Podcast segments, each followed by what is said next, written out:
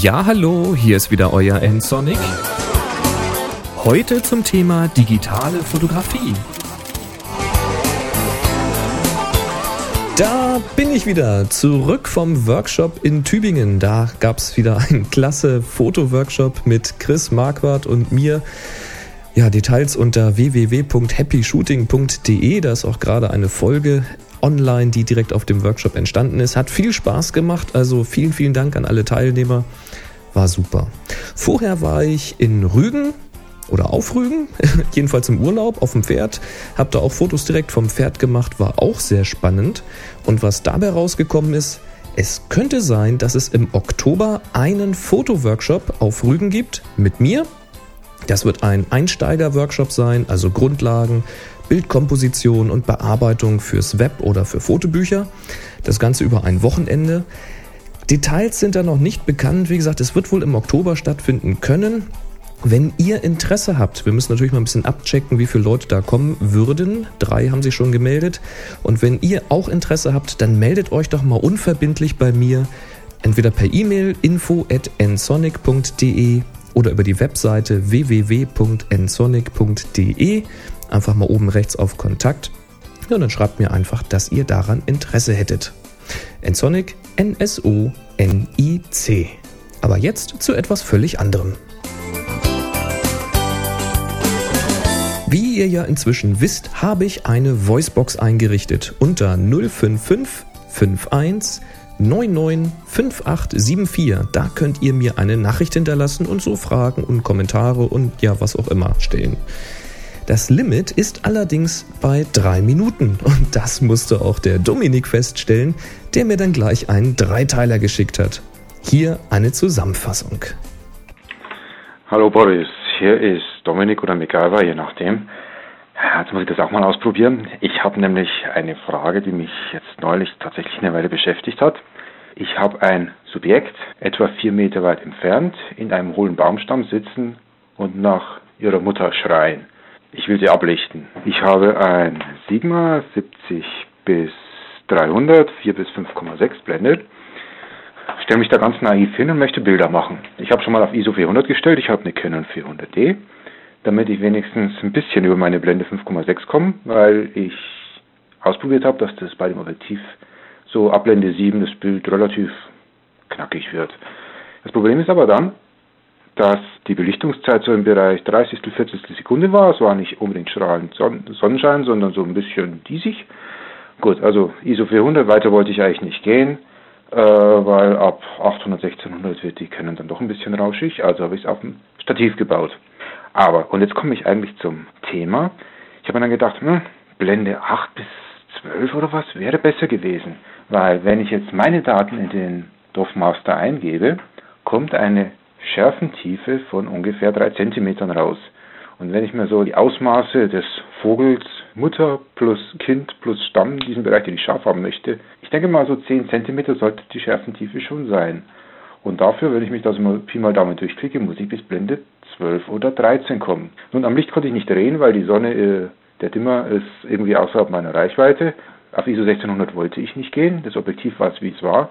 Und dann so in einem Anfall von geistiger Umnachtung denkt man sich, naja, sollte halt doch ein lichtstärkeres Objektiv sein. Und jetzt kommt die Frage, bringt ein lichtstärkeres Objektiv unter diesen Voraussetzungen eigentlich etwas? Denn ein lichtstärkeres Objektiv heißt zum Beispiel, was weiß ich, F300 und Blendenzahl 1,8, okay, mal abgesehen davon, dass es recht teuer ist, dann hat es eine riesen Linse von, aber ich habe nachher doch eine Schärfentiefe, die unter aller Schwein ist. Also, was bringt mir ein lichtstärkeres Objektiv im relativ nahen Telebereich? Also, was machen Tierfotografen eigentlich?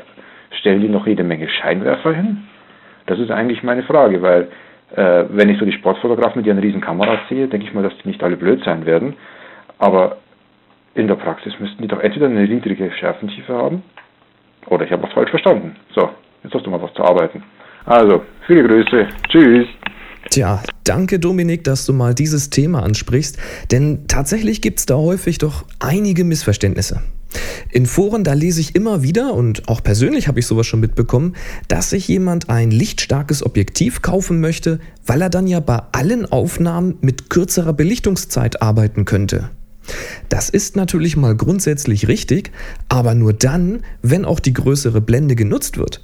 Wenn man also für ein bestimmtes Foto gerne Blende 8 benutzen möchte, dann kann das Objektiv noch so lichtstark sein, denn bei Blende 8, da ändert sich an der Belichtungszeit mal überhaupt nichts. Anders gesagt, die Blende ist für alle Objektive identisch. Ich könnte jetzt ein kleines Sternchen einblenden und erklären, dass es minimale Abweichungen aufgrund verschiedener Gläser und Legierung geben kann, aber das lassen wir jetzt mal, weil es für unser Thema nicht wirklich relevant ist. Der Begriff Lichtstärke bezieht sich bei einem Objektiv lediglich auf die Offenblende, genau wie die f-Zahl, die auf dem Objektiv aufgedruckt ist. Wenn also auf einem Objektiv f durch 1.8 steht, dann bedeutet das nichts anderes als, dass die Blende bis zu diesem Wert 1.8 geöffnet werden kann, aber nicht muss. Arbeitet man bei Blende 8, dann hat man genau gar nichts von seinem teuren lichtstarken Objektiv. Jedenfalls nicht, was die Belichtungszeit angeht. Zurück zum akuten Fall von Dominik. Er möchte also einen Vogel in einem Baum fotografieren und es ist klar, dass eine Blende 8 oder besser sogar 13 nötig wäre, um eine gewünschte Schärfentiefe zu erreichen. Es ist in diesem Fall also nicht unbedingt sinnvoll, ein teures, extrem lichtstarkes Objektiv zu kaufen, denn auch bei einem so tollen Objektiv wäre ja Blende 13 nötig für die Schärfentiefe und damit hätte man also nichts gewonnen. Das Einzige, was hier hilft, um die Belichtungszeit zu verkürzen, ist die Steigerung der Lichtempfindlichkeit der Kamera, also die Wahl eines höheren ISO-Wertes. Dominik kam in seinem Fall bei ISO 400 auf etwa eine Vierzigstel Sekunde. Eine Verdopplung des ISO-Wertes bedeutet bei gleicher Blende eine Halbierung der Belichtungszeit. Bei ISO 800 wären es also etwa eine 80. Sekunde, bei ISO 1600 nur noch eine 160. Das erkauft man sich allerdings mit einem etwas stärkeren Rauschen im Bild, denn je höher der ISO-Wert, desto sichtbarer werden diese kleinen Variationen der Ströme im Sensor selbst. Um dieses Rauschen nun wiederum zu vermeiden oder wenigstens zu entschärfen, da gibt es mindestens zwei Möglichkeiten. Man kann eine Software verwenden, um das Rauschen nachträglich aus dem Bild herauszurechnen. Nur da gibt es zum Beispiel Noise Ninja, Noiseware, Neat Image und für GIMP zum Beispiel Grace Duration. Die Links, die findet ihr in den Show Notes unter www.nsonic.de zu dieser Folge 155. Eine andere Variante, die ist auch Dominik in den Sinn gekommen. Ja, hier ist MacGyver die dritte. Noch eine ketzerische Frage oder Idee. Ist es eigentlich völlig abwegig, darüber nachzudenken, ein mittelmäßiges Tele zu kaufen mit einer Kamera, deren Sensor sehr, sehr viel lichtempfindlicher ist? Weil eigentlich hätte man doch dann alle Probleme gelöst, wenn es das gäbe natürlich, das ist klar. Aber bei Teles um 8000 Euro ist da der Gedanke so abwegig, eine Kamera zu nehmen, die Vollformat ist und bis ISO, was weiß ich, 6400 oder so geht. War nur so ein Gedanke am Rande. Tschüss. Tja, ganz genau. Wenn deine Kamera zum Beispiel bei ISO 800 oder 1600 zu stark rauschen sollte, dann kann es natürlich helfen, eine Kamera zu kaufen, die bei diesen Werten eben noch nicht so stark rauscht. Bevor man also ein super teures und lichtstarkes Teleobjektiv kauft, obwohl man die offene Blende gar nicht nutzen möchte, da kann es dann wirklich sinnvoll sein, eine rauschärmere Kamera für diese Zwecke anzuschaffen. Also bevor man in ein 8000 Euro teures Objektiv investiert, da sollte man doch sehr genau überlegen, warum man das tun möchte und ob es einem wirklich weiterhilft oder ob das Geld nicht doch eher in einen besseren Sensor investiert werden sollte. Sehr gut in diesem Bereich des geringen Rauschens, da ist die Canon EOS 5D, vermutlich dann auch bald der Nachfolger von ihr, das wissen wir aber noch nicht, aber auf jeden Fall auch die Nikon D3. Natürlich eine ganz andere Preisklasse. Fuji hat eine Spiegelreflex im Angebot, die dem Rauschen mit einer ganz besonderen Technik entgegenwirken kann. Dabei werden wohl zwei RAW-Aufnahmen geschickt miteinander verrechnet. Einmal die Farbwerte, einmal die Helligkeitswerte. Wie das genau funktioniert, das weiß ich nicht, aber ich konnte mich bei dem letzten Happy Shooting Workshop in Nordheim von dem Ergebnis überzeugen. Einer der Teilnehmer hatte so ein Teil nämlich. Aber ich kann mir gut vorstellen, Dominik, dass du mit einem lichtstarken Tele dann eben doch eine größere Blende verwenden möchtest, um mit dieser extremen Freistellung durch die geringe Schärfentiefe arbeiten zu können. Vielleicht nicht gerade bei diesem Beispiel, was du genannt hast, aber vielleicht bei anderen Motiven.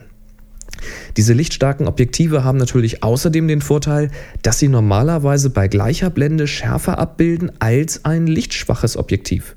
Das kommt daher, dass Objektive bei Offenblende häufig eher ein recht weiches Bild zeigen und die richtige Schärfe erst kommt, wenn man ein oder zwei Blendenstufen abblendet. Blendet man nun ein f durch 2.8 Objektiv um eine Stufe auf Blende 4 ab, dann ist es eben oft schärfer als ein Objektiv, das schon bei Offenblende nur eine 4 bietet. Fazit also, Lichtstarke Objektive führen nur zu kürzeren Belichtungszeiten, wenn man auch die größeren Blenden dieser Objektive nutzt. Das führt natürlich wiederum zu einer deutlich geringeren Schärfentiefe. Möchte man bei einer kleinen Blende, also bei hoher Schärfentiefe, kurze Belichtungszeiten erreichen, dann hilft eben nur ein höherer ISO-Wert und gegen Rauschen hilft entweder Software oder eine Kamera mit größerem Sensor bzw. größeren Pixeln. Außerdem wird das Rauschen häufig überbewertet. Rechnet man die Bilder nämlich auf Webgröße herunter, dann verschwindet oft auch das Rauschen, genau wie im Ausdruck auch. Und selbst wenn es dann doch noch etwas sichtbar ist, dann muss es nicht wirklich immer störend sein. Außerdem könnte man ja einfach bei mehr Licht arbeiten. Also vielleicht einen Reflektor aufstellen, der etwas Sonnenlicht in das Baumloch wirft oder eben ein anderes Nest unter günstigeren Bedingungen suchen. Denn nicht jedes Motiv eignet sich für das perfekte Foto. Das wäre ja auch zu einfach. Man muss also abwägen, ob man ständig in solchen Extremsituationen arbeitet und sich entsprechende Anschaffungen überhaupt lohnen.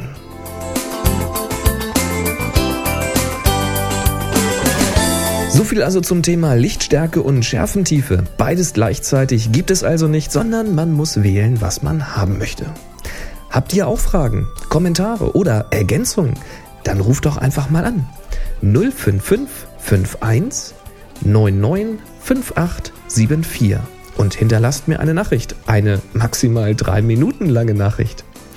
Außerdem könnt ihr mir natürlich Kommentare hinterlassen unter www.nsonic.de slash podcast und mir auch E-Mails zukommen lassen unter www.nsonic.de oben rechts einfach auf Kontakt klicken oder direkt an info@nsonic.de. Über eure Bewertungen bei podstar.de und im iTunes Store, da freue ich mich natürlich ebenfalls riesig. Einfach mal nach Nsonic suchen. Nsonic schreibt sich N-S-O-N-I-C. Vielen Dank für eure Hilfe. Jetzt aber raus mit euch. Das Wetter kann man noch prima zum Fotografieren nutzen. Und dabei kann man auch gleich mal etwas mit der Blende spielen, um diesen Effekt der Freistellung mal direkt selbst auszuprobieren. Viel Spaß dabei und wenn es euch gefallen hat, dann empfehlt mich doch bitte weiter. Aber jetzt macht's gut. Bis zum nächsten Mal. Tschüss.